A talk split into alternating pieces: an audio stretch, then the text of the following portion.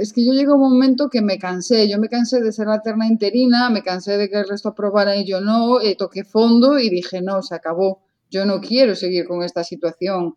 Yo dije, o sea, mm, ¿qué quieres? O sea, justificarte de que haces que estás estudiando cuando realmente no te estás eh, realmente comprometiéndote al 100%.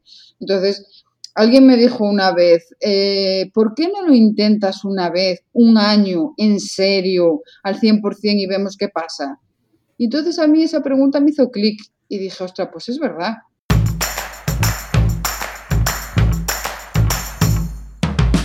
Hola, soy Úrsula Campos, autora del libro Hay una plaza para ti, con 33 claves para tener éxito y aprobar tu oposición. En este podcast encontrarás cada lunes un episodio con tips de productividad, gestión del tiempo, técnicas de estudio y motivación. Porque para aprobar una oposición no solo necesitas estudiar, y aquí hablaremos de todo lo que te preocupa. Esto acaba de empezar, sube el volumen y prepárate para seguir adelante. Hoy nos acompaña en el podcast Concepción Seijas, directora del Conservatorio de Danza de Lugo, número uno de sus oposiciones en 2019 y preparadora de oposiciones. Ahora ha organizado el Congreso Opopower y viene a contarnos su experiencia y a darnos sus mejores claves. Bienvenida, Concepción. Hola, Úrsula, ¿qué tal? Muchas gracias. Bueno, te llamo Concepción, pero a mí me ha, dicho un pajarito que, los amigos te llaman de otra manera. ¿Cómo te podemos llamar aquí en el podcast?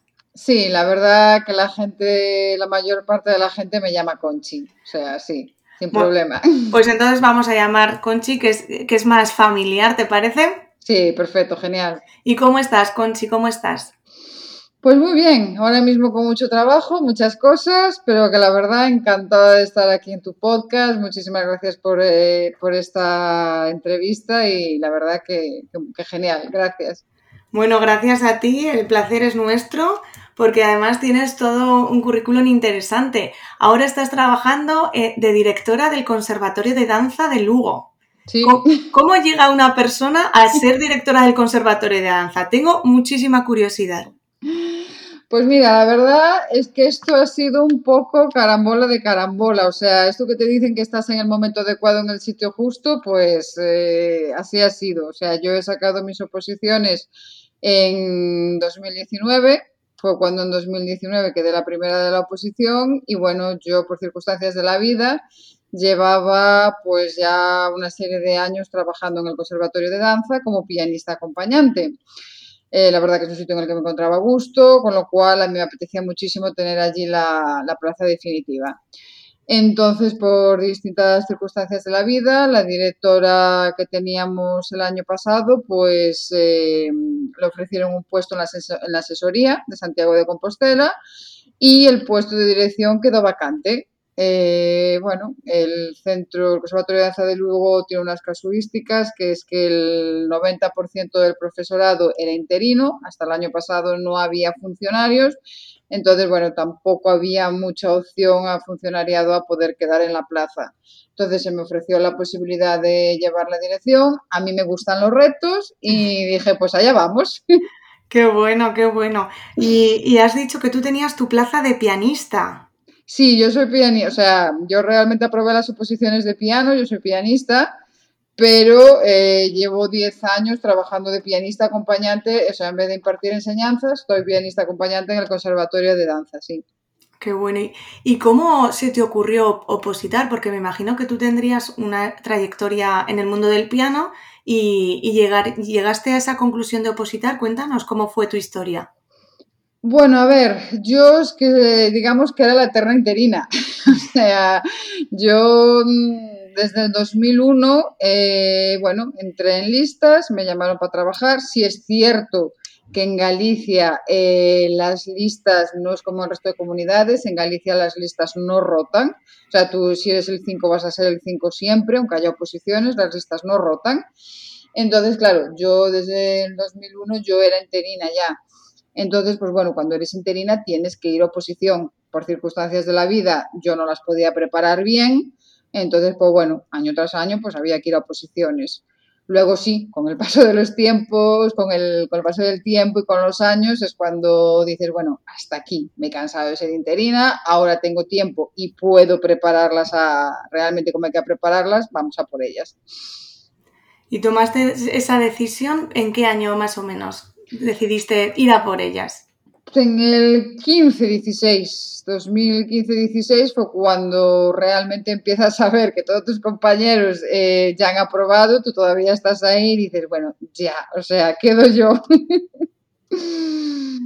sí. Y, bueno, ¿y cómo empiezas? Cuéntanos cómo fueron esos inicios. Eh, ¿Te apuntaste a algún preparador? ¿Fuiste por tu cuenta? Cuéntanos. Uf, a ver, en artes escénicas es un poco más complejo porque lo que es preparador de oposiciones tampoco es que haya mucho donde elegir en artes escénicas.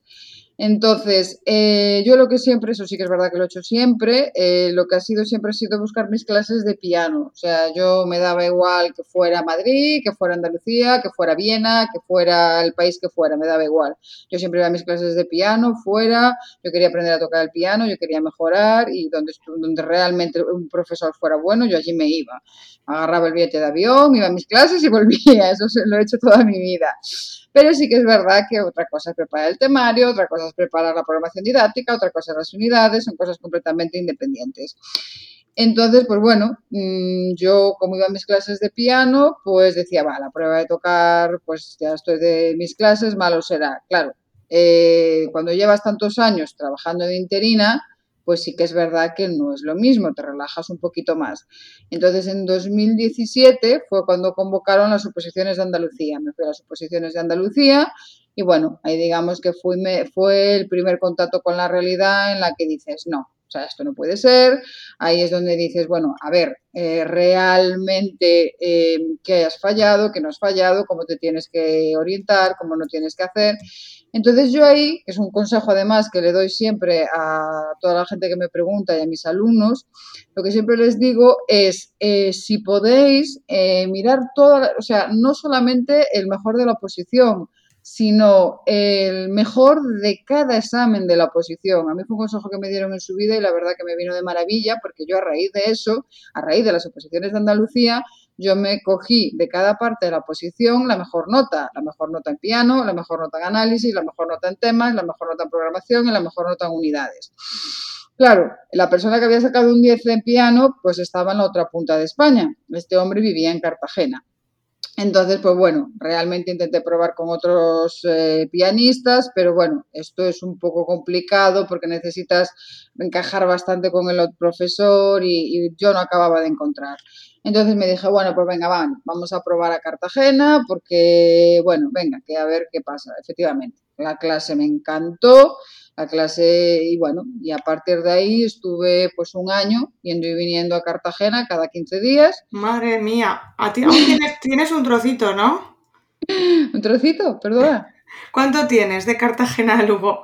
Ah, pasaba más tiempo en el viaje que en clase. Pues eso, eso era lo que yo quería decir. ¿Y e ibas cada 15 días?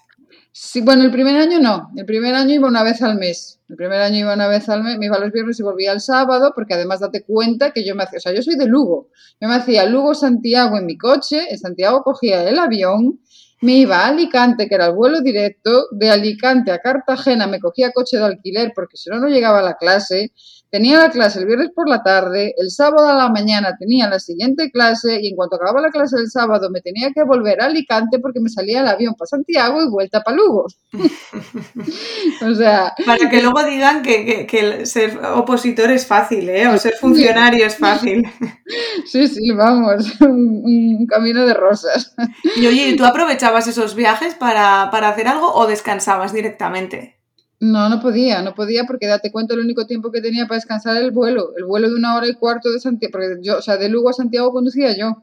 Y luego de Alicante a Cartagena y viceversa también conducía yo. Entonces yo el único tiempo que tenía era la hora y cuarto de avión, que ahí sí que descansaba. Sí. ahí sí que descansaba. Te lo habías ganado, te lo habías ganado. ¿Y el resto de, de partes de tu examen, cómo te las organizabas?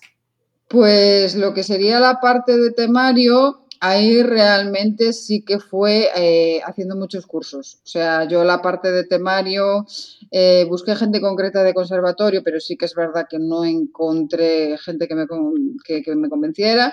Entonces sí que es verdad que a partir de ahí creé mi propio método, porque no encontraba nada que me llenara, no había, los temas siempre habían sido mi caballo de batalla y no, no encontraba nada que me llenara.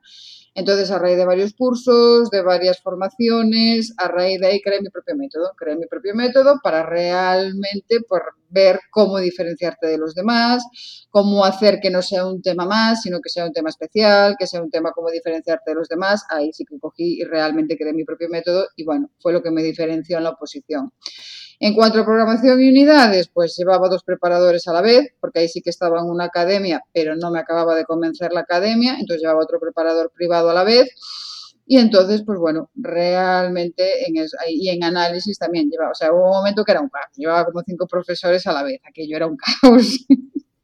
Bueno, y así te convertiste en la primera de tu oposición. ¿Cómo fue ese momento que te enteras que, que has aprobado y encima has sido la primera?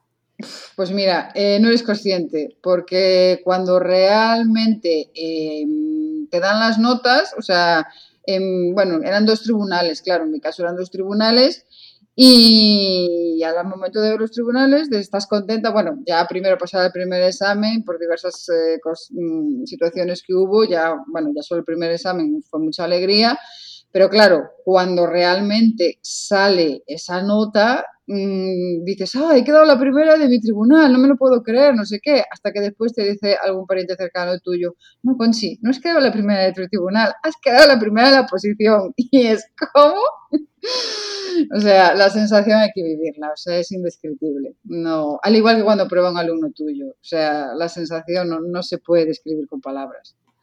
Bueno, ¿y cuáles son esos, esos trucos de organización que, tus mejores trucos de organización para las personas que nos están escuchando puedan llegar a ser como tú esa, esa nota y, y, esa plaza, ¿no? A conseguirla?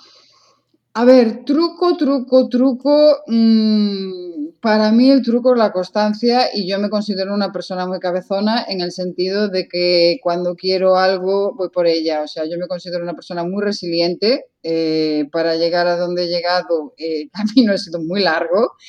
Eh, puedo tener altibajos, puedo caerme, pero yo me levanto. Entonces, truco en las oposiciones, ser tenaz ser tenaz. A ver, yo he aprobado con 45 años, tampoco soy una niña. Entonces, bueno, Mm, sí que como comentaba antes, por diversas circunstancias, yo antes tampoco podía estudiar a tope, pero yo, mm, a mí lo que me gustaba era el piano, yo lo que quería realmente era ser buena en lo mío, eh, poder ayudar a los demás con el temario, como me ha costado a mí. Entonces, el truco es la tenacidad, la constancia y beber siempre de las mejores fuentes. O sea, prepararte con los mejores, intentar diferenciarte de los demás y seguir tu sueño. Qué bueno, qué bueno, Conchi, me encanta, ¿no? Eso de ser tenaz, levantarte cuando te caes, ser constante y es, el mejor truco que puede haber para, pues bueno, pues para levantarte cada día. Has dicho que aprobaste con 45 años. Sí. Y bueno, no sé si, tú recibes muchos mensajes, pero yo es una de las cosas que, que más recibo, ¿no? Soy demasiado mayor para opositar. ¿Qué les dirías a esas personas que nos están escuchando y están pensando pues que a lo mejor son demasiado mayores, que se han metido en este jardín un poco tarde. ¿Qué les dirías, Conchi? Que nunca es tarde, que nunca es tarde porque realmente muchas veces decimos, es que, mira, a mí eso me pasó con los 40, no sé si era la crisis de los 40, pero yo sí que es verdad que con los 40 decía, jo, soy muy mayor para unas cosas y soy muy joven para otras. Y ahora que tengo 47 digo, es que no, a ver, es que si realmente quiero conseguir X, pues oyes, dentro de dos años tengo 49 o dentro de tres tengo 50 y lo habré logrado. Si no lo intento, es que pasarán 49, 50, 51 y no lo lograré. Entonces, mm, la edad es un número, o sea, la edad está en la cabeza, la edad es un número. Otra cosa, lo que tienes es que, que quererlo y sobre todo creértelo. O sea, mm, si no te lo crees, a mí, a mí me pasó con la oposición, que bueno, que antes al final, a ver, lo que te comentaba de la primer, del primer viaje, las primeras oposiciones que fueron en Madrid, eh, perdón, las de Andalucía, ahí fue cuando eres consciente de la realidad. En las segundas oposiciones, a mí fue cuando ahí me hizo un clic la cabeza. Es decir, las, oposiciones de, de Madrid, ahí fue cuando, gracias a la formación que había tenido en Cartagena con este profesor, eh, yo vi que, mm, que, mejoraba, que aunque dentro de los suspensos, pero yo estaba entre los primeros suspensos. Entonces ahí fue cuando mi cabeza dijo, ah, espera que se puede porque todos hemos tenido, a ver, todos hemos tenido fase en la oposición de decir, esto no es para mí, yo no valgo para esto, porque esto es para los demás, porque las plazas están dadas, etcétera, etcétera. Todos hemos pasado por esa fase.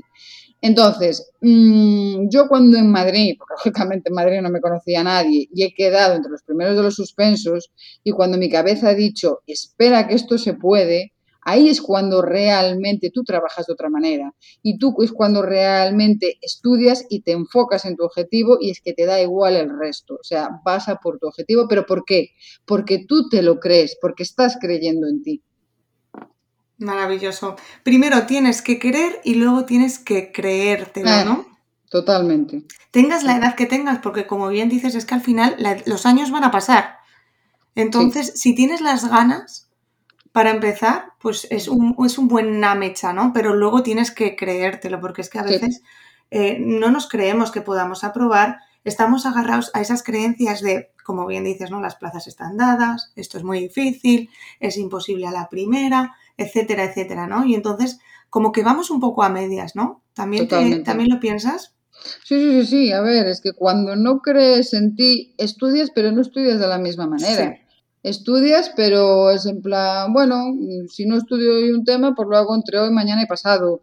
O si tengo, pues eh, me llaman para un café, pues me voy. No, yo el año que decidí que iba por todas, o sea, es que no tenía vida, no tenía familia, o sea, no tenía, o sea, quiero decir, familia tengo, pero eh, no salía, no, realmente yo me encerré. Yo me encerré, para mi posición me encerré. Yo recuerdo, a ver, yo tenía una comunión en el mes de junio de una prima muy cercana y yo dije, lo siento, pero no voy. O sea, estás loca, ¿cómo no vas a venir?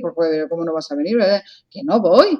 Efectivamente, llegó el día de la comunión, en el momento de la ceremonia, pues eh, con mucho dolor no pude ir, sí que es verdad que fue mi marido, eh, sí que es verdad que en el, a ver, comer había que comer, entonces pues bueno, Claro, entonces sí que es verdad, la comida era a las dos, mi marido me vino, o sea, a las dos menos diez, literalmente, dejé los libros, me maquillé como pude rápidamente, a las dos vino mi marido por mí y me fui, pero claro, la comunión mm, lleva más tiempo, entonces yo a las cuatro menos cuarto, con el primer plato, porque no habíamos llegado al segundo, con el primer plato y con lágrimas en los ojos, me levanté de mi mesa y les dije, lo siento, pero me voy a estudiar. Me costó la vida, pero la plaza salió. es duro, ¿eh? Es duro tomar esa decisión de, irte. La verdad que, dice mucho de tu compromiso, ¿no? Sí, porque yo, a ver, es que yo llegué a un momento que me cansé. Yo me cansé de ser la terna interina, me cansé de que el resto aprobara y yo no, eh, toqué fondo y dije, no, se acabó yo no quiero seguir con esta situación. Yo dije, o sea, mm, ¿qué quieres? O sea, justificarte de que haces que estás estudiando cuando realmente no te estás eh, realmente comprometiéndote al 100%. Entonces, alguien me dijo una vez, eh, ¿por qué no lo intentas una vez, un año, en serio, al 100% y vemos qué pasa? Y entonces a mí esa pregunta me hizo clic y dije, ostras, pues es verdad.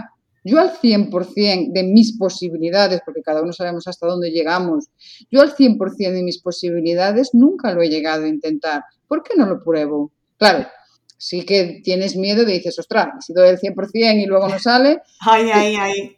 Claro, es que en el fondo yo creo que ese era mi miedo de, ostras, si doy el 100% y, y suspendo, menuda fastidio o llámale como quieras. Ese es el, mayor miedo de las personas, el no ser suficiente, el darlo todo y no ser suficiente. Y por eso hacemos las cosas a medias. Qué totalmente, totalmente. Yo ahí fue cuando me di cuenta de eso, de, de decir, llegó un momento en que dije, ostras, es que yo lo que tengo miedo es al éxito. Y dices, ¿tú cómo puedes tener miedo al éxito? Es imposible. Sí, sí, porque tenía miedo a eso, a realmente darlo todo y, fracasar entre comillas. Y, hubo un año que dije, no, no, voy realmente a dar el 100%. Salió. Genial. Pues mira, Conchi, yo creo que ya con, este, con esta frase ya merece la pena esta, esta entrevista. Porque es que me parece que has dado tan, o sea, que es tan sincero eso y tan real que tenemos miedo al éxito.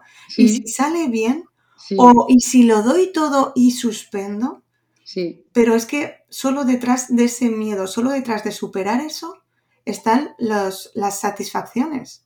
Mm, sí, sí, sí, totalmente. Yo ya te digo, o sea, mi vida pegó un giro de 180 grados desde que aprobé.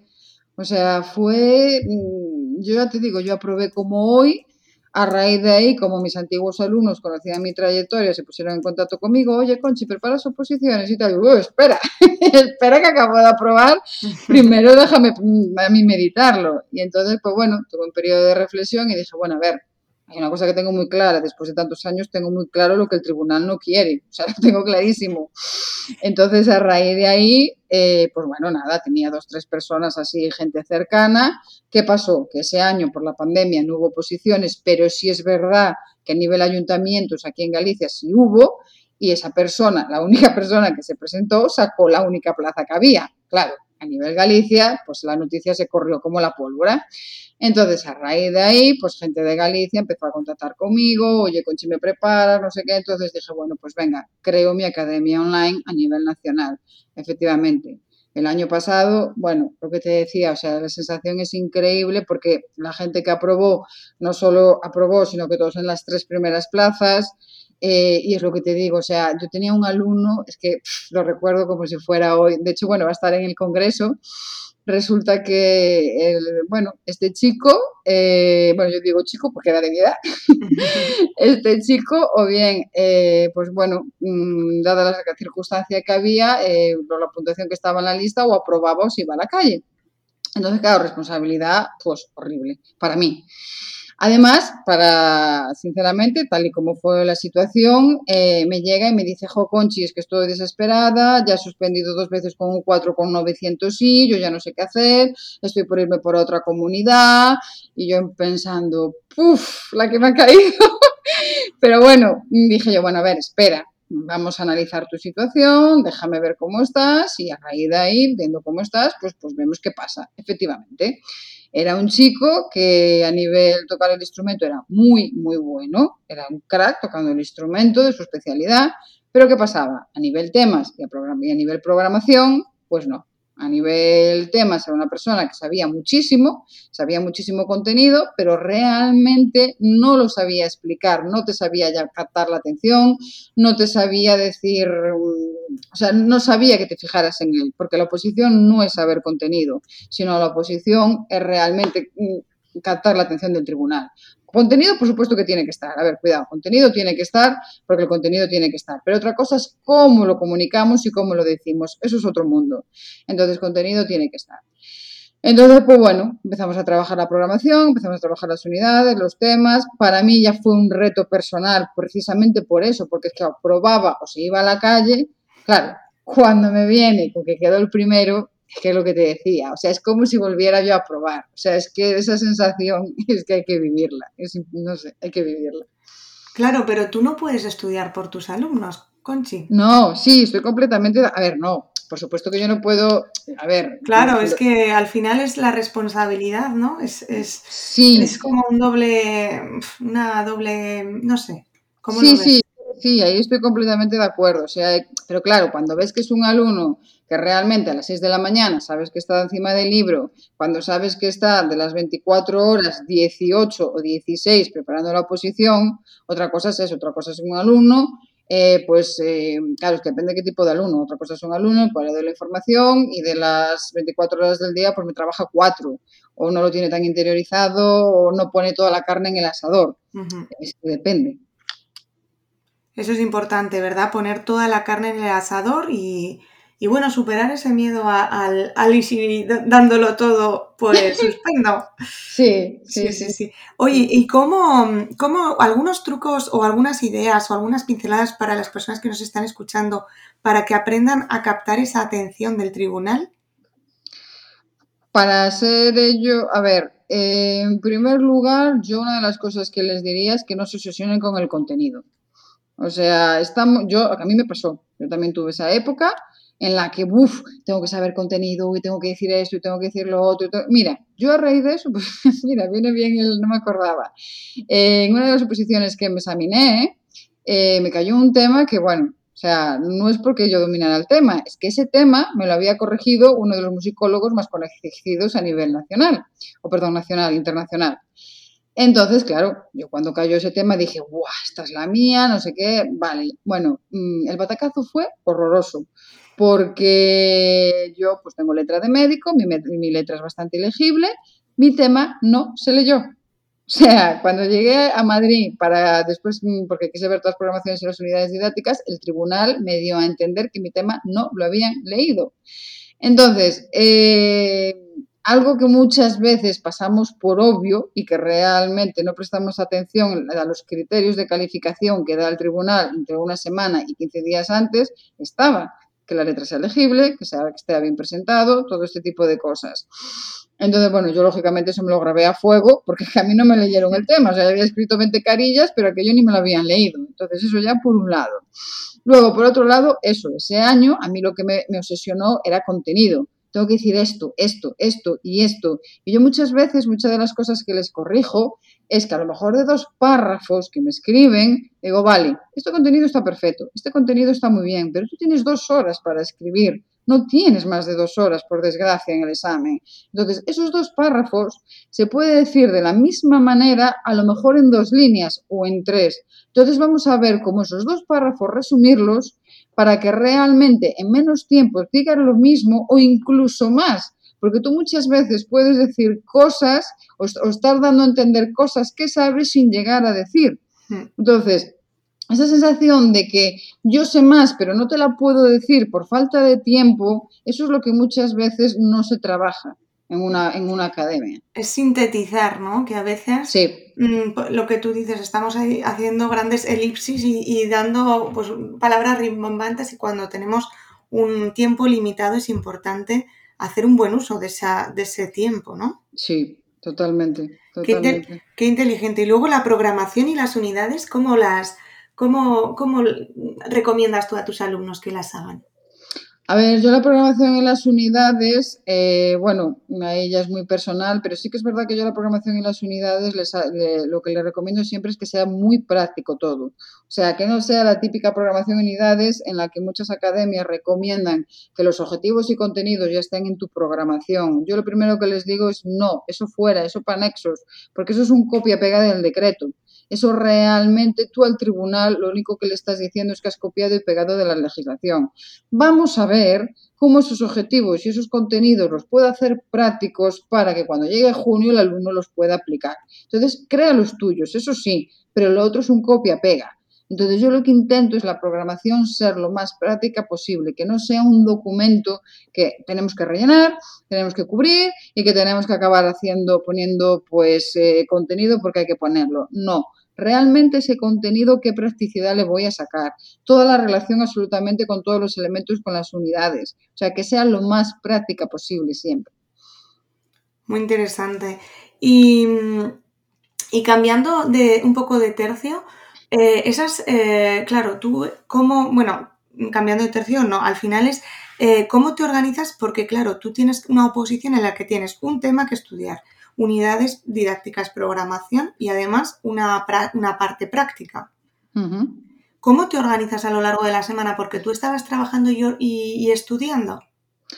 Eh, sí, no, quiero decir, em, sí que es verdad, sí, yo era interina en el mes de septiembre, pero sí que es verdad que en el mes de noviembre fue cuando salió la, la OPE, la oferta pública, y yo después de Navidad sí que me pedí una excedencia. O sea, yo tenía muy claro que si quería ir al 100%, eh, necesitaba estar todo el día estudiando. Yo, como hablábamos antes, cada uno sabe sus limitaciones y yo si quiero ir al 100 por algo, yo no puedo estar trabajando, yo no puedo estar estudiando, yo no puedo estar, bueno, la casa al final esa temporada la hacía mi marido, está claro, era el que iba a la compra y era el que hacía todo.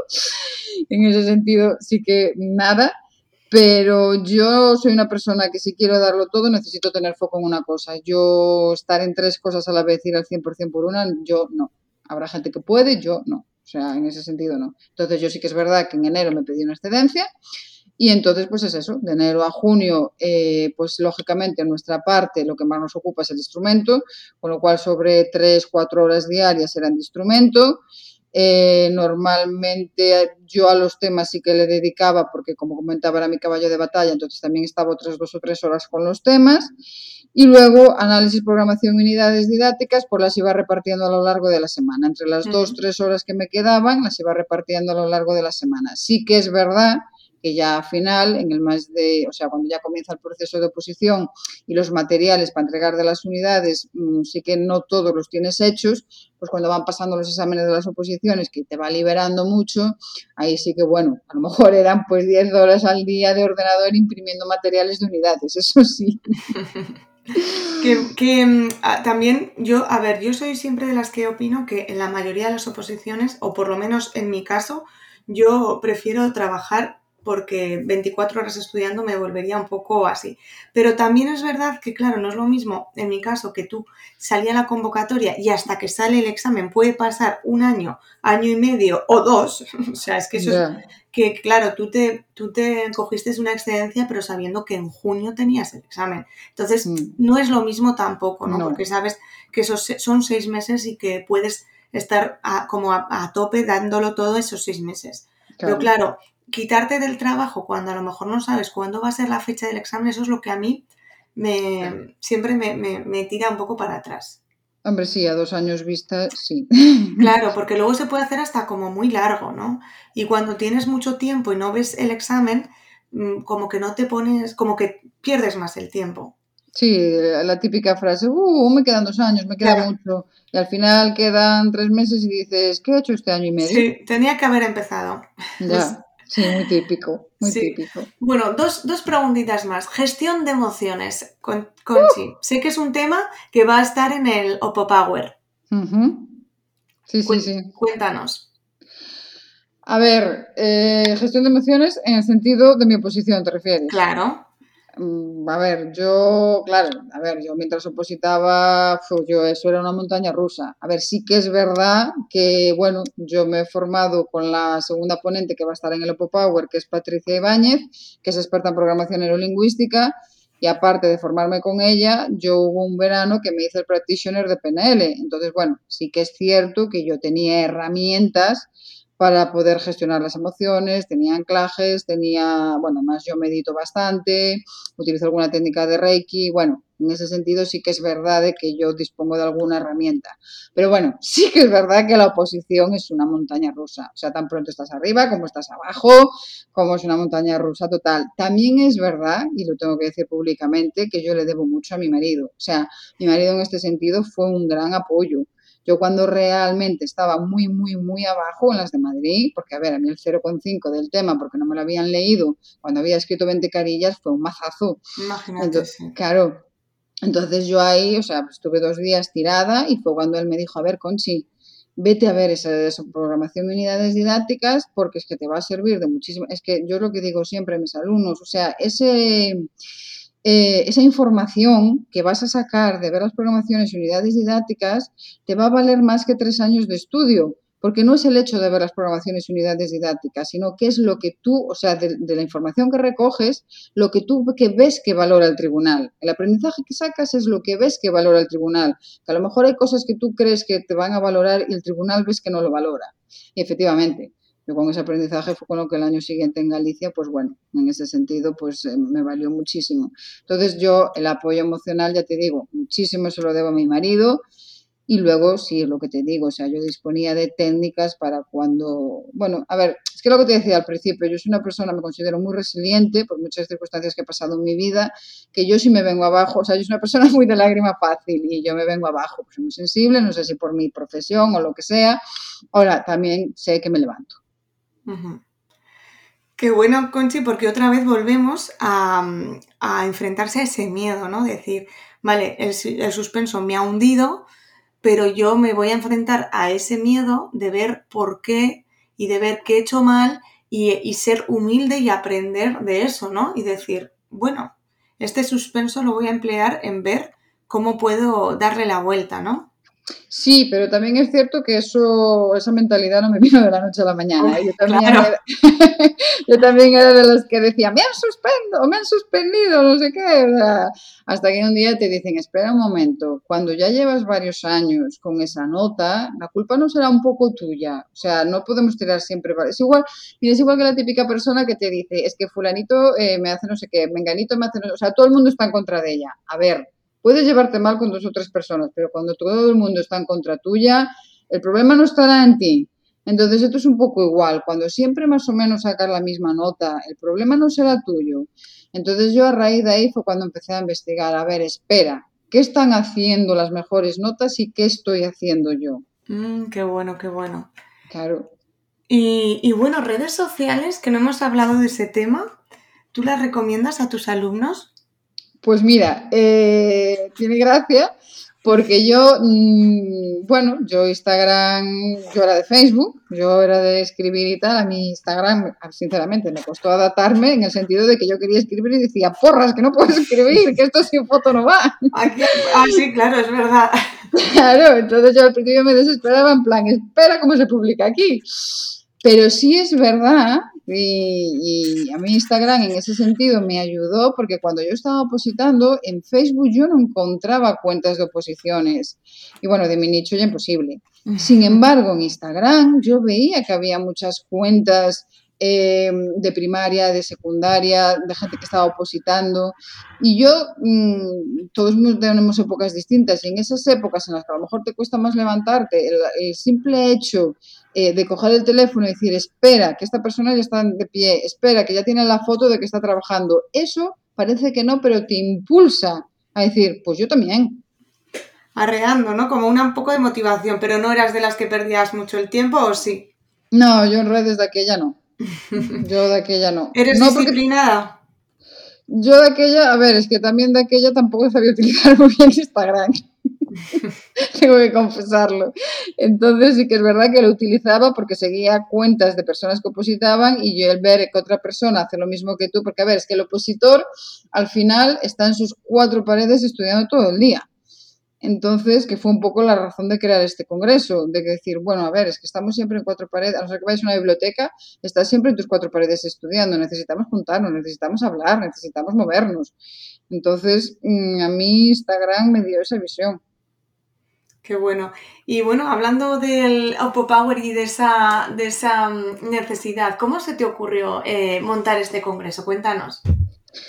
A ver, yo ya hace tiempo tenía muchas ganas de crear un, un, evento, si es cierto que me apetecería un montón que fuera presencial, pero la pandemia de momento pues no lo permite mucho, entonces pues bueno, habrá que esperar un poquito más. Entonces, pues bueno, dije, pues nada, pues vamos a empezar por algo más sencillo, además es mi primer evento, entonces, pues bueno, eh, sencillo entre comillas, pero bueno, vamos a intentar empezar por, por hacerlo online. Entonces, pues eso, yo veo que la vida del opositor, o bien, bueno, ahora sí que es verdad que bibliotecas virtuales, y cosa que cuando opositaba yo, pues mm, yo desde luego las desconocía, entonces ahora hay bibliotecas virtuales y, otro, y, bueno, eso sí que es verdad que ayuda, pero la vida del opositor es muy solitaria y la de un pianista ya ni te cuento, que está, porque otros instrumentos pues aún tocan en bandas, en orquestas y aún están conjuntamente, pero un pianista está todo el día en sus cuatro paredes. Entonces, pues independientemente de eso, me parece que eso, que la vida de un opositor es muy solitaria. Entonces, yo creo que el opositor eh, necesita eh, pues juntarse, esa sensación de grupo, de oye, no estás solo, estamos aquí, eh, somos todos una piña, esa necesidad de, mm, de realmente de formar grupo y que además que o sea que se ve o sea realmente que en el que no solamente es estudiar que se estudia que puedes estudiar y te puedes divertir lo puede, o sea podemos aprender y pasarlo bien a la vez aprendiendo. Bueno y que y cómo les animas a los a los que van a encontrar las personas en el Apo Power pues a ver, eh, tenemos ya charlas dispuestas desde las, eh, bueno, 10 y cuarto, o sea, abrimos el, a las 10 menos 20 para que la gente vaya entrando, la gente que ya tiene su entrada eh, ya tiene el acceso, porque es por Zoom, entonces como va a ser por Zoom, la gente que ya tiene su entrada, su entrada normal o su entrada VIP, depende cada uno lo que quiera, porque, bueno, se ofrece la, la repetición del evento. Entonces, el que tenga su entrada, eh, pues ya tiene el acceso al, a la repetición, o sea, al, perdón, ya tiene el acceso al evento. Y tenemos charlas pues desde las 10 de la mañana hasta las 7 de la tarde, en donde se va a hablar pues tanto de claves para probar la posición, como de gestión del tiempo, como técnicas para diferenciarte de los demás, como lo que estamos hablando de por qué procrastinamos, por qué hacemos A cuando al final queremos hacer B de, va a haber por la tarde, por la tarde va a haber una persona que va, vamos a hacer casos prácticos con ella para realmente cómo gestionar esas emociones, es una psicóloga en la que se van a hacer varios ejercicios de cómo gestionar esas emociones, o sea, bueno, un poco un evento que, que cubra las necesidades del opositor en esta montaña rusa a lo largo de todo este camino. Bueno, estoy segura que, bueno, tiene muy buena, muy buena pinta. Eh, ¿cómo, ¿cómo, se tienen que suscribir o cómo se, si, qué día es? Primero, por si acaso hay alguien que está escuchando este podcast un poquito más tarde.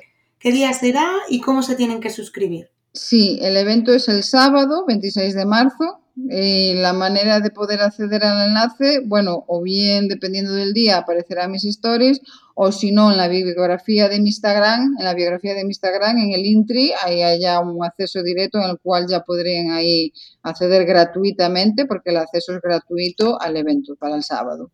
Vale, genial. ¿Has dicho que había dos tipos de entradas?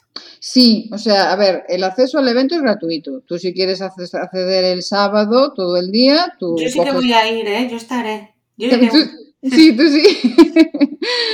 sí, sí, tú además a las doce y cuarto. Bueno, tengo que revisar. Sí, creo que sí que ponía a las doce y cuarto que me dijiste. Sí, tengo bueno, que revisar. que te he cortado, perdona, perdona. Nada, nada, nada. Tú si quieres eh... suscribirte, eran las entradas. Estábamos hablando de los tipos de entradas. Sí, a la, o sea, el, evento es gratuito. El evento para estar el sábado es para todo el mundo que quiera, o sea, tiene el acceso directamente gratuito. Pero sí que es verdad que me he encontrado con mucha gente que, oye, Conchi, que yo no puedo estar todo el día, oye, Conchi, que o ese día concreto pues es como el sábado tengo algo. Entonces, para ese tipo de gente, eh, pues hay una entrada que es VIP, a la cual se le da, eh, pues nada, por un precio muy módico, por 10 euros simplemente, tienen el acceso a la repetición de por vida y además tendrán una mentoría grupal conmigo, toda la gente que sea VIP. Genial. Pues me parece un eventazo. ¿Puedes decir los ponentes? Sí, Está, por supuesto, está Leticia Codina, que, comienza hablando de gestión del tiempo. Luego Patricia Ibáñez, que nos va a hablar eh, de procrastinación, de por qué hacemos a cuando queremos hacer B. Luego estás tú, está Úrsula, que nos va a hablar de las claves para probar la oposición. Y luego está Elena de Pocampus, que nos va a hablar de organización y planificación. Por la tarde comenzamos con Superanama, la que es la psicóloga que va a hacer los ejercicios prácticos para la gestión del tiempo. Luego yo voy a hablar sobre cómo diferenciarte de los demás en la oposición. Y luego tenemos una sorpresa. ¿Sorpresa desvelada o no? Eh, desvelada a medias. Ah, es que pone aquí en, en el Sí, pone Jorge Fuentes. Pero hay más sorpresas. No, bueno, realmente sí, es la ponencia de Jorge Fuentes en la cual se va a hablar un poco de cómo ser el número uno, sí. Genial. Bueno, ¿y alguna sorpresa? ¿Habrá sorpresas o qué habrá? ¿Por qué la gente se tiene que apuntar a Oppo Power? Cuéntanos. Eh, pues bueno, eh, la gente tiene que apuntar a Power principalmente porque se va a dar muchísimos tips, se va a dar muchísima información. Todos los ponentes sois de gran calidad. Todos los ponentes los he buscado para que realmente la persona que esté del otro lado reciba la mejor información y la información de mayor calidad. Entonces, todos, esos, todos, los, todos los que sois ponentes han sido buscados específicamente para eso, para que la información sea de calidad. Entonces, realmente, como digo mi, en mis historias muchas veces, si quieres llevar tu posición al siguiente nivel, apúntate. Qué bueno. Lleva a tu. Igual este, este es un buen título para tu episodio, ¿no? Lleva tu oposición al siguiente nivel. Sí, lo digo muchas veces. Me gusta mucho. Bueno, Conchi, pues nos veremos ese 26 de, de marzo del 2022 en el Oppo Power yo estoy encantada de, que me hayas invitado. con los ponentes que hay y contigo, pues estoy segura de que, de que va a haber una energía genial, de que va a ser muy útil para, para los opositores. Si pueden estar en todo el día, pues es genial porque es gratuito, pero si no, 10 euros me parece que es un regalo.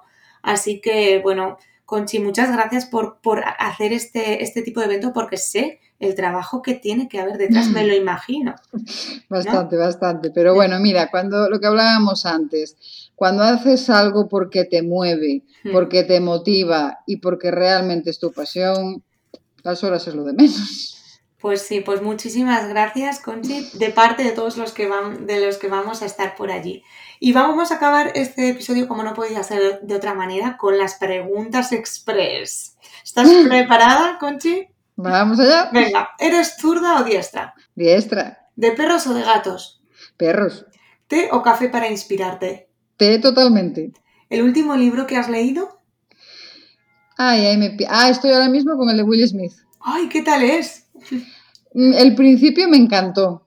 El principio me enganchó, luego por el medio me dejó un poco tal, pero ahora me ha vuelto a enganchar. Vale, genial. ¿Una persona famosa a la que admires?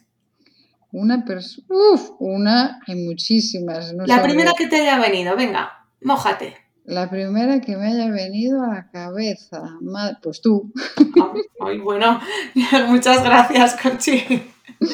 Qué honor, gracias. Un sueño cumplido. O sea, la número uno de mi posición. Y tanto. ¿Y un sueño por cumplir? Un sueño por cumplir, eh, pues sinceramente, eh, me gustaría realmente, pues eh, con las charlas, poder ayudar a cuanta más gente mejor, o sea, poder dar charlas presenciales y poder ayudar a la gente, al igual que a mí me, en los momentos difíciles y duros que he tenido, al igual que a mí me han ayudado, con todo este aprendizaje, poder ayudar a los demás porque sé lo mal que se pasa cuando estás ahí abajo. Pues sí, pues un sueño muy bonito, Conchi, ojalá se cumpla y muchísimas gracias por esta, este ratito que hemos pasado. Te dejo el micrófono para que te despidas y que les digas a, los que están al otro lado dónde pueden encontrarte y dónde pueden apuntarse a ese Oppo Power.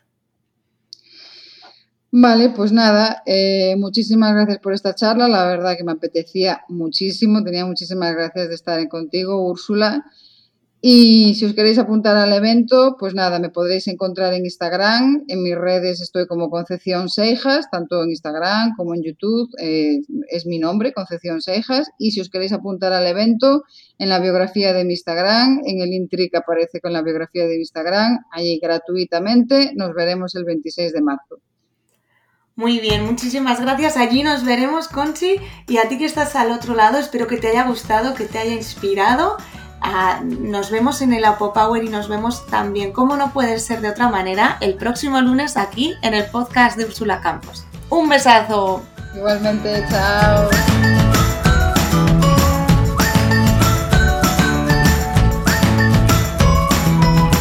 Esto ha sido todo por el episodio de hoy. Muchísimas gracias por llegar hasta aquí. Si te ha gustado, no olvides suscribirte y compartir el episodio en tus redes sociales. Y si todavía no formas parte de esta comunidad, ¿a qué estás esperando? Visita mi blog hayunaplazaparati.es y solo por suscribirte recibirás gratis el kit rápido del opositor. Te espero el próximo lunes aquí en el podcast de Úrsula Campos.